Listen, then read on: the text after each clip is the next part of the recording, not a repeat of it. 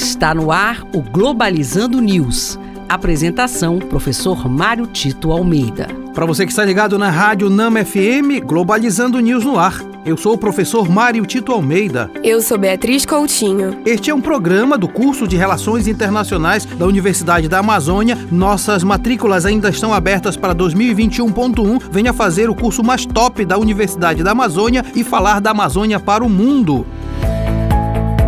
Globalizando Notícia do Dia do canal de televisão France 24, da França. China ultrapassa Estados Unidos e se torna a principal parceira comercial da União Europeia. Não resta mais dúvida que a China passou a ser superpotência mundial e, em especial, já chegou naquele patamar que os analistas internacionais já falavam que seria a primeira é, potência hegemônica no campo econômico. Nesse sentido, sendo a principal parceira comercial da União Europeia, ela se torna também uma grande credora internacional, porque muitos países precisam precisam da China exatamente para continuar se desenvolvendo. No caso do Brasil, o Brasil continua exportando muita coisa para a China, em especial produtos primários, o que significa que o crescimento do Brasil está atrelado ao crescimento da China. Os Estados Unidos vêm acompanhando essa situação e vêm fazendo retomadas para que essa hegemonia não seja somente da China, mas que os Estados Unidos mantenham o seu papel no sistema internacional contemporâneo.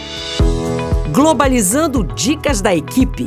Hoje nós temos duas dicas. A primeira é a dica de livro Lawfare, O Calvário da Democracia Brasileira, de 2020, de autoria de Maria Luísa Alencar, Maier Feitosa, Gisele Citadino, Leonan Liseiro.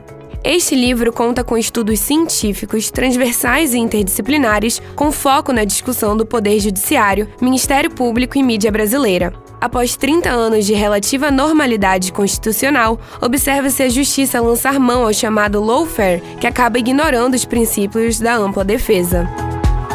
Nós temos também a dica de filme. Nisman, o promotor, a presidente e o espião de 2020, de autoria de Justin Webster.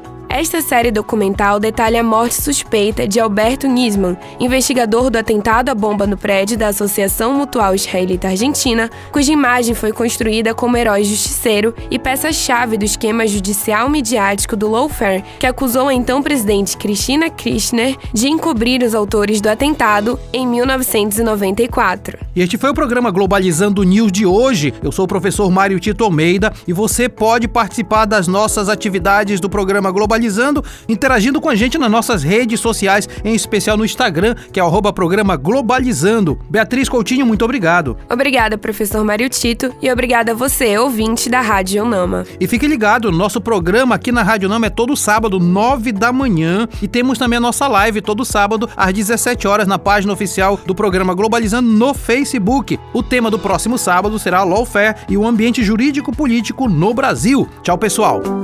Globalizando News, uma produção do curso de Relações Internacionais da UNAMA.